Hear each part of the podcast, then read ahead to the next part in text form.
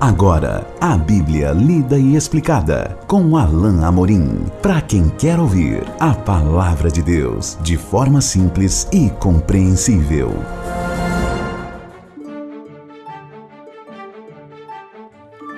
Olá, querido ouvinte, querida ouvinte. Estamos de volta com o programa A Bíblia Lida e Explicada. Eu sou o pastor Alain Amorim. Nós vamos hoje iniciar mais um capítulo do Evangelho de Mateus.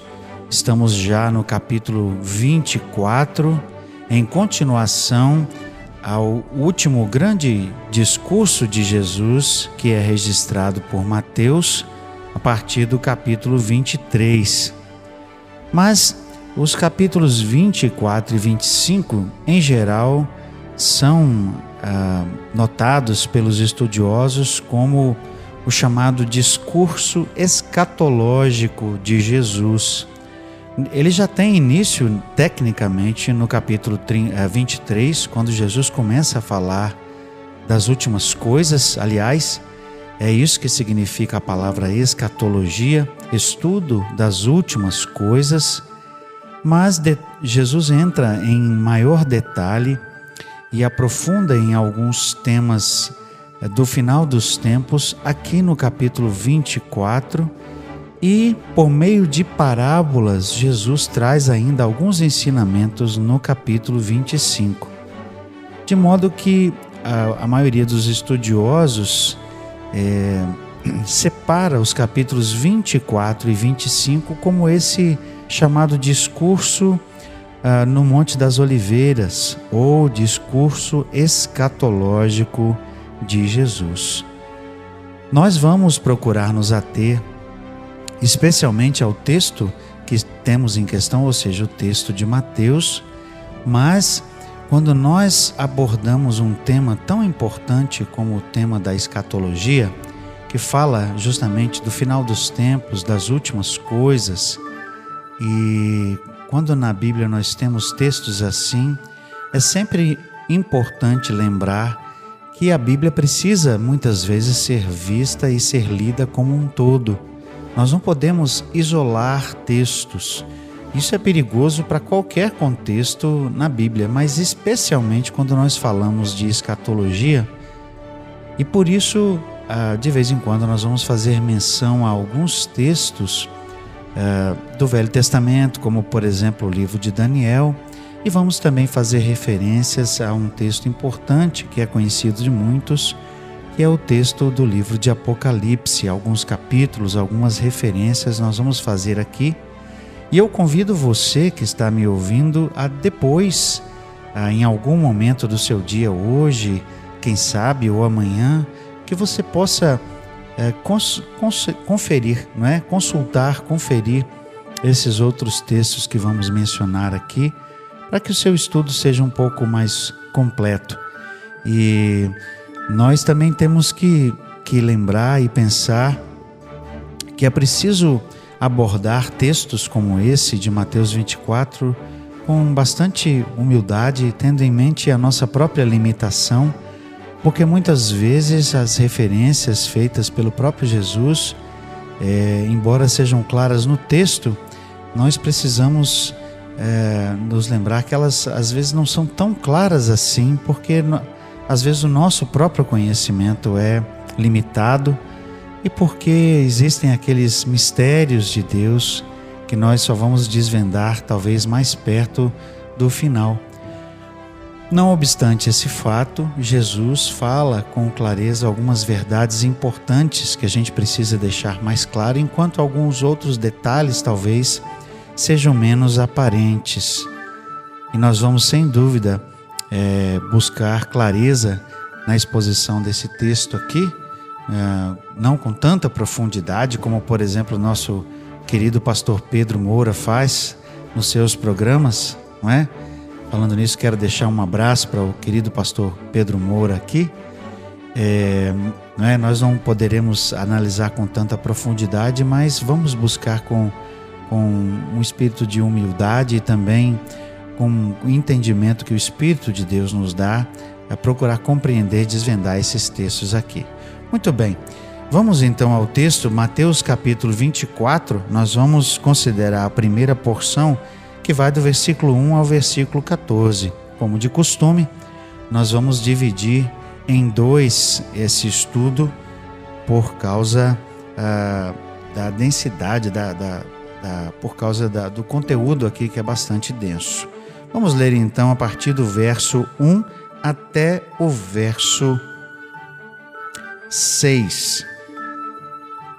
Perdão, até o verso 8. Então, do verso 1 ao verso 8, vamos ler então a bendita palavra de Deus.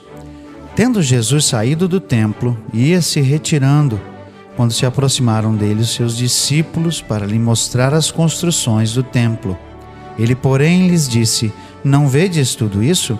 Em verdade vos digo que não ficará aqui pedra sobre, sobre pedra que não seja derribada.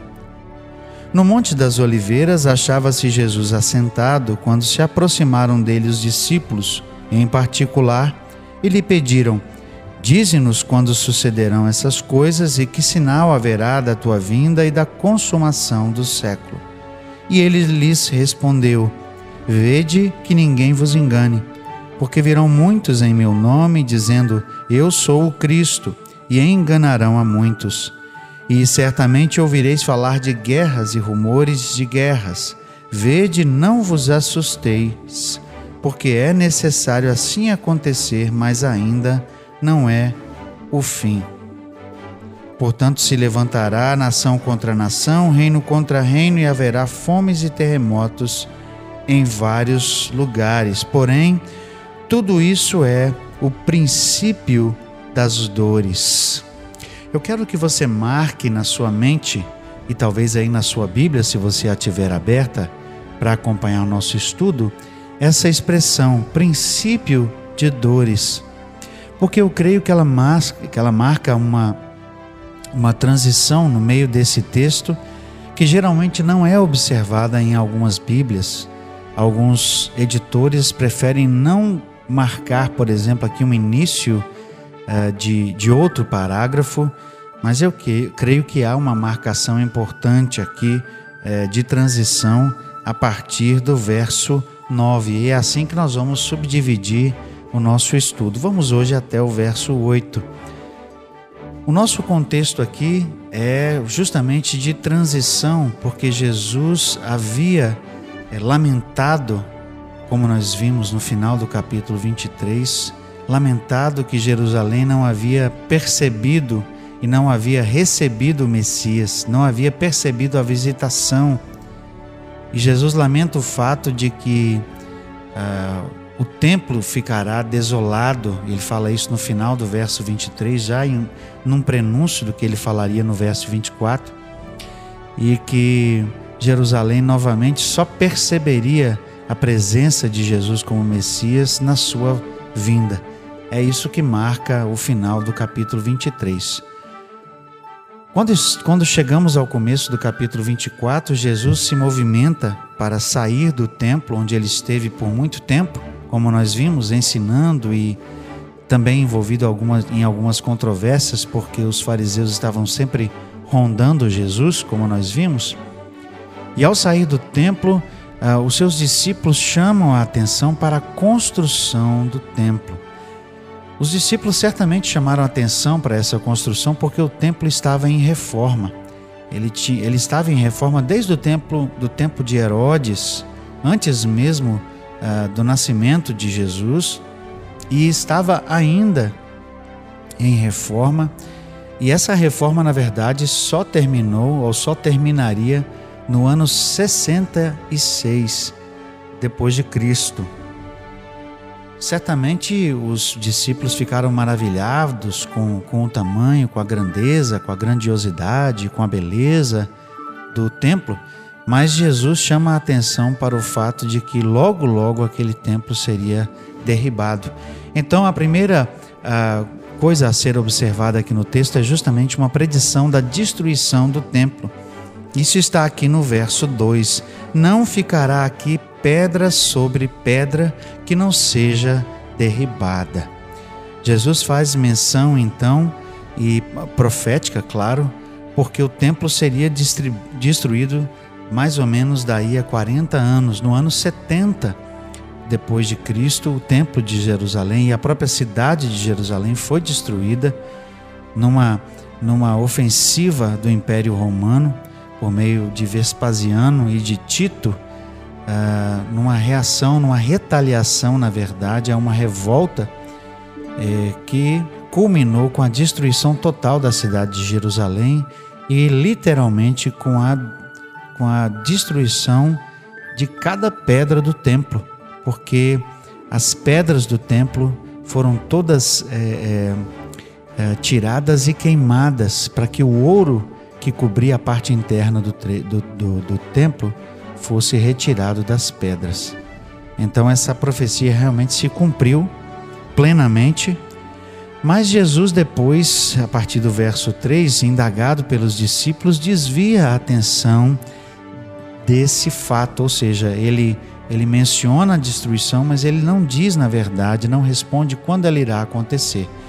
Vamos então para o, para o trecho no capítulo 3. No Monte das Oliveiras achava-se Jesus assentado, quando se aproximaram dele os discípulos, em particular, e lhe pediram. Marcos, na verdade, nota, inclusive, é, menciona o nome de quatro, de quatro discípulos que chamaram a atenção de Jesus aqui, que em particular lhe perguntaram. Eles fizeram duas perguntas e, na verdade, a segunda pergunta é, é dividida em duas. Então, são três, são três questões. é? Nós vemos aqui, então, no, na metade do verso 3: Dize-nos quando sucederão essas coisas, ou seja, quando é que vai acontecer essa questão da pedra sobre pedra, que não vai ficar, né? ou não ficará pedra sobre pedra? E que sinal haverá da tua vinda? Essa é a parte 1 um da segunda pergunta. E da consumação do século, é a parte 2. Então nós temos três quesitos aqui que os discípulos trataram como um só. Eles estavam pensando e a sua expectativa é que Jesus logo, logo inaugurasse o seu reino, eles estavam pensando que a destruição do templo viria e junto com ela viria a volta de Jesus. Mas Jesus, na sua resposta, vai, na verdade, ensinar que eh, a destruição do templo eh, se dará num momento diverso daquela, daquele tempo em que a, a sua vinda será. E ele ainda aponta para o fato de que é, vão acontecer outros, outros sinais antes da sua vinda, como ah, ele diz aqui no verso 4.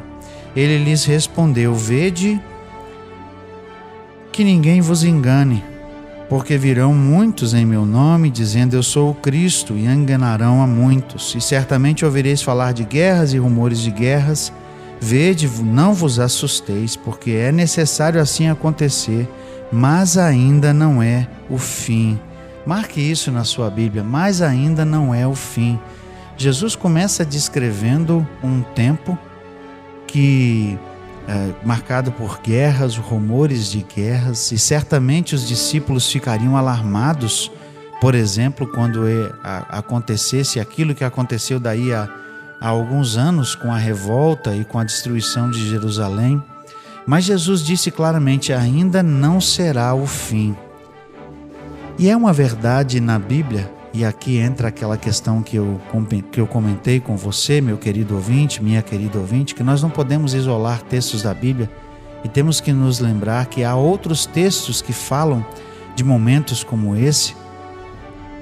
E Jesus estava aqui ao mesmo tempo, é, talvez se referindo especificamente a esse período que em breve aconteceria, mas também se referindo a outros momentos da história em que guerras e rumores de guerra e coisas uh, dessa natureza aconteceriam que apontariam para o fim, ou seja, seriam sinais, não é?